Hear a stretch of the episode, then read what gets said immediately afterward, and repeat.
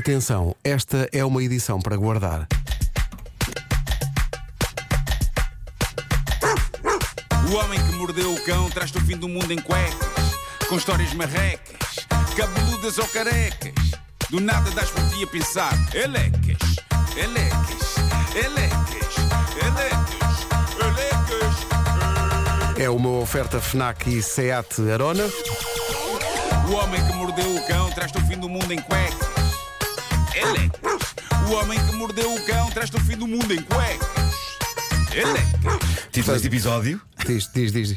11h45 da noite, um conto de Natal. Patrocínio? Patrocínio FNAC e, portanto, vou usar aqui a base para despacharmos já as sugestões Vamos a isso, FNAC. vamos a isso. eh, para depois nos dedicarmos a 100% ao conto natalício. Diz lá. Ora bem, oferecer livros é sempre uma boa ideia, até porque são a única forma de viajar sem sair do sítio. Se precisar de ajuda, pode espreitar, por exemplo, o Top Fnac numa loja Fnac ou em Fnac.pt. O Legos também, também está na lista das boas ideias de presentes, seja para os mais novos ou para os mais crescidos, inclusive é para uns cujo primeiro nome é Nuno e o último, Mar- o último Marco. Há para todos os gostos e idades, dos mais fáceis aos mais difíceis, resultam sempre num belo momento de convívio em família. Claro que na FNAC também há presentes para os que gostam de música, discos de vinil que estão de volta, coleções especiais, novidades, seja de jazz, rock ou pop.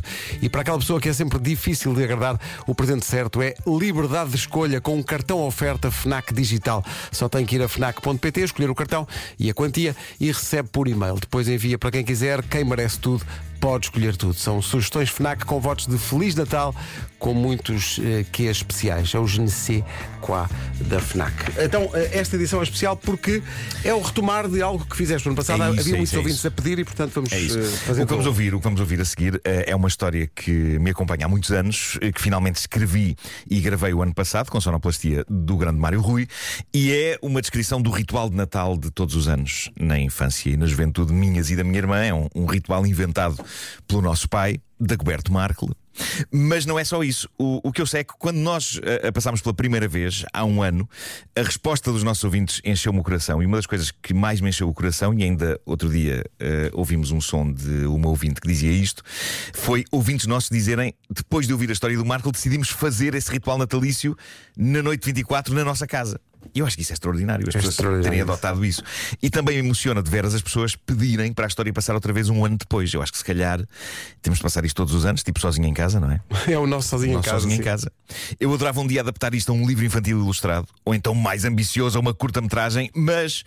Por enquanto, as ilustrações e as imagens ficam por conta da imaginação dos nossos ouvintes, e por isso aqui fica, no Natal de 2022, 11h45 da noite, um conto de Natal.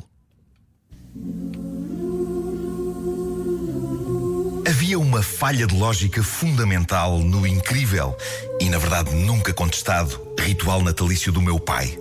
Uma falha de lógica ocasionalmente questionada. Sabíamos que o Pai Natal estava envolvido na noite de 24 de dezembro, mas não era ele quem trazia os presentes. Os presentes não só sabíamos que eram comprados pelas pessoas da família, como sabíamos onde é que eles estavam arrumados nos dias que antecediam o Natal.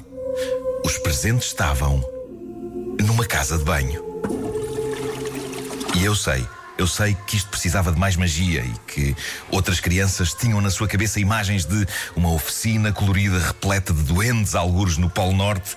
Mas o lugar mágico da temporada natalícia, para mim e uns anos depois também para a minha irmã, era uma casa de banho em casa da nossa avó paterna. A casa da avó Maria tinha três casas de banho. Uma delas, chegando dezembro, deixava de ter uso enquanto casa de banho. Era o armazém de pilhas de embrulhos que só saíam dali na noite de 24 de dezembro.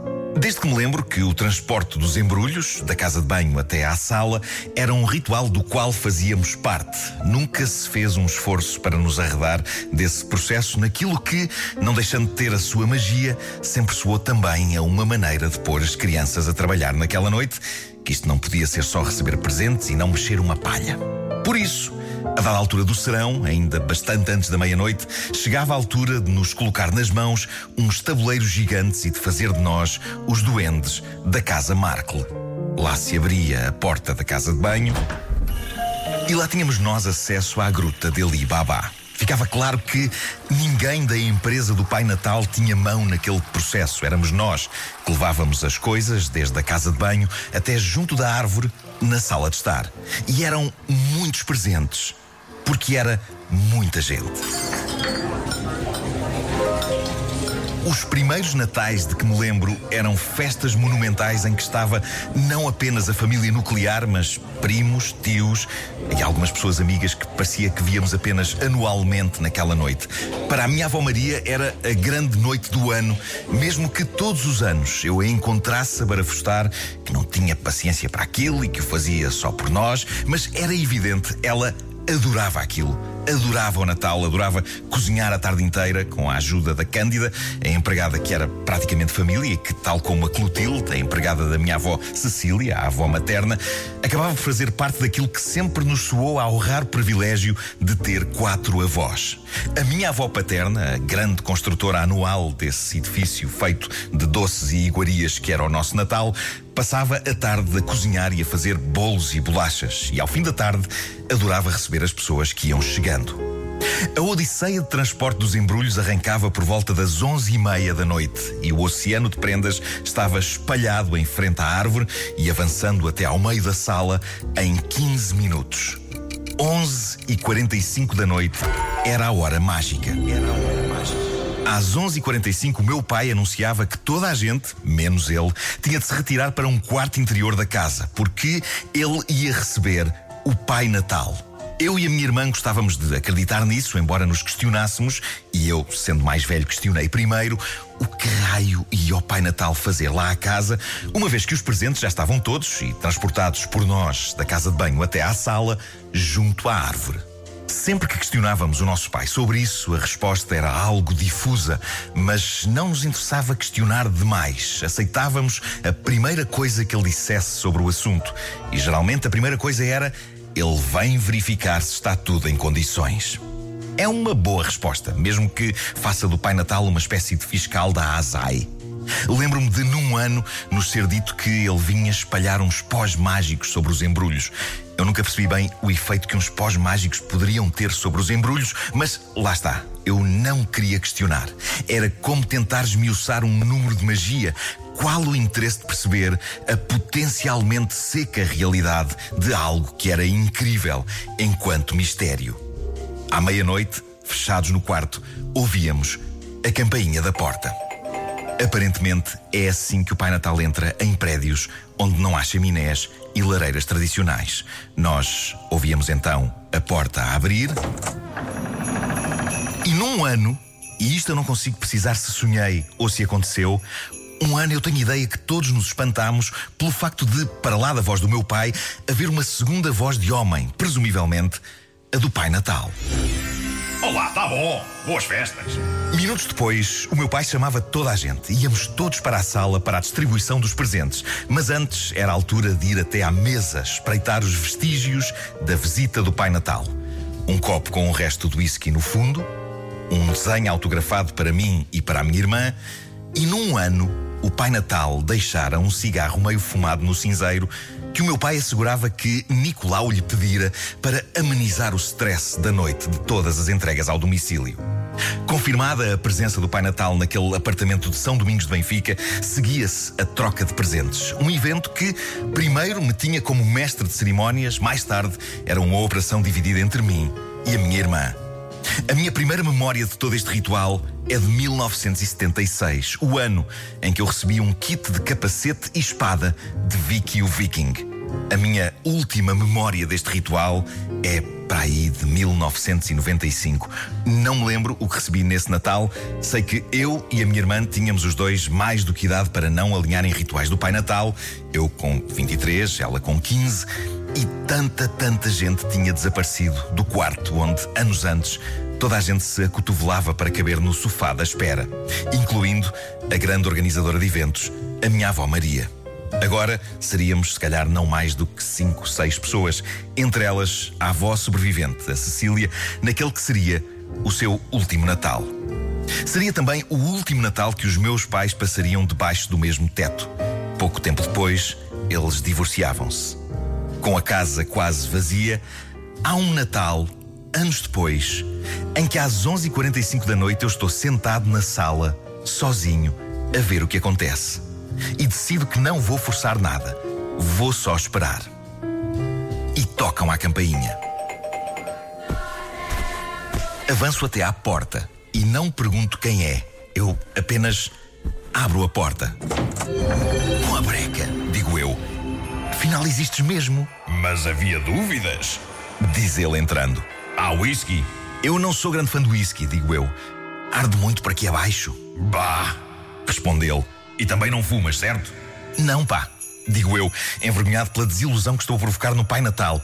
Mas, disse eu, sobraram umas gambas do jantar, Menos mal. diz ele, avançando para o prato.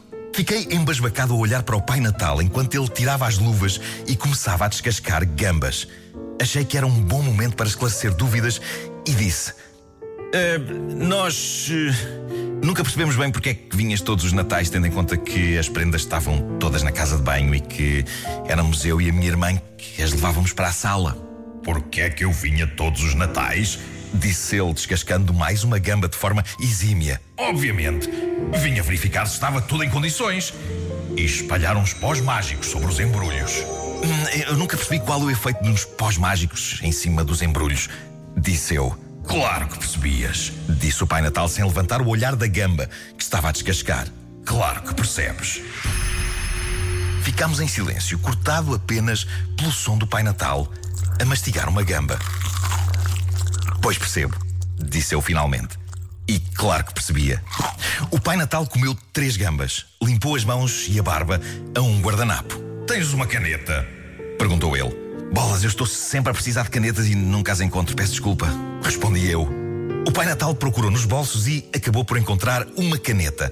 Para grande espanto meu, não era uma caneta com cor de bengala doce, às riscas, vermelhas e brancas. Era uma, uma prática caneta barata. Mas tinha ainda tinta até acima. O Pai Natal pegou num dos guardanapos de papel em cima da mesa, fez um desenho dele próprio, escreveu uma dedicatória e entregou-me o guardanapo. Toma, Disse ele. para o teu filho. A dedicatória dizia para o Pedro Markle com um abraço do Pai Natal. E depois de me dar o guardanapo, desenhado e assinado, o Pai Natal estendeu-me também a caneta. Fica com ela, Disse-me o Pai Natal. para não dizeres que nunca te dei nada.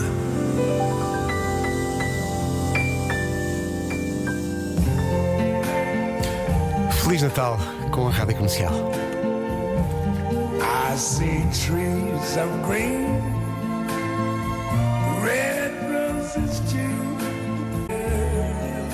I think to myself, what a wonderful world. O Homem que Mordeu o Cão foi uma oferta FNAC, onde encontra todos os livros e tecnologia para cultivar a diferença e também Seat Arona.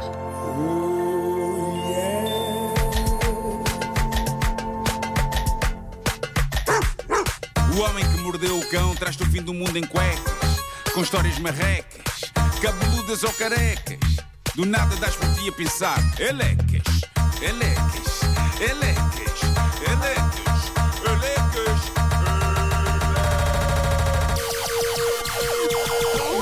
O homem que mordeu o cão traz-te o fim do mundo em cuecas. Elecas. O homem que mordeu o cão traz-te o fim do mundo em cuecas. Elecas.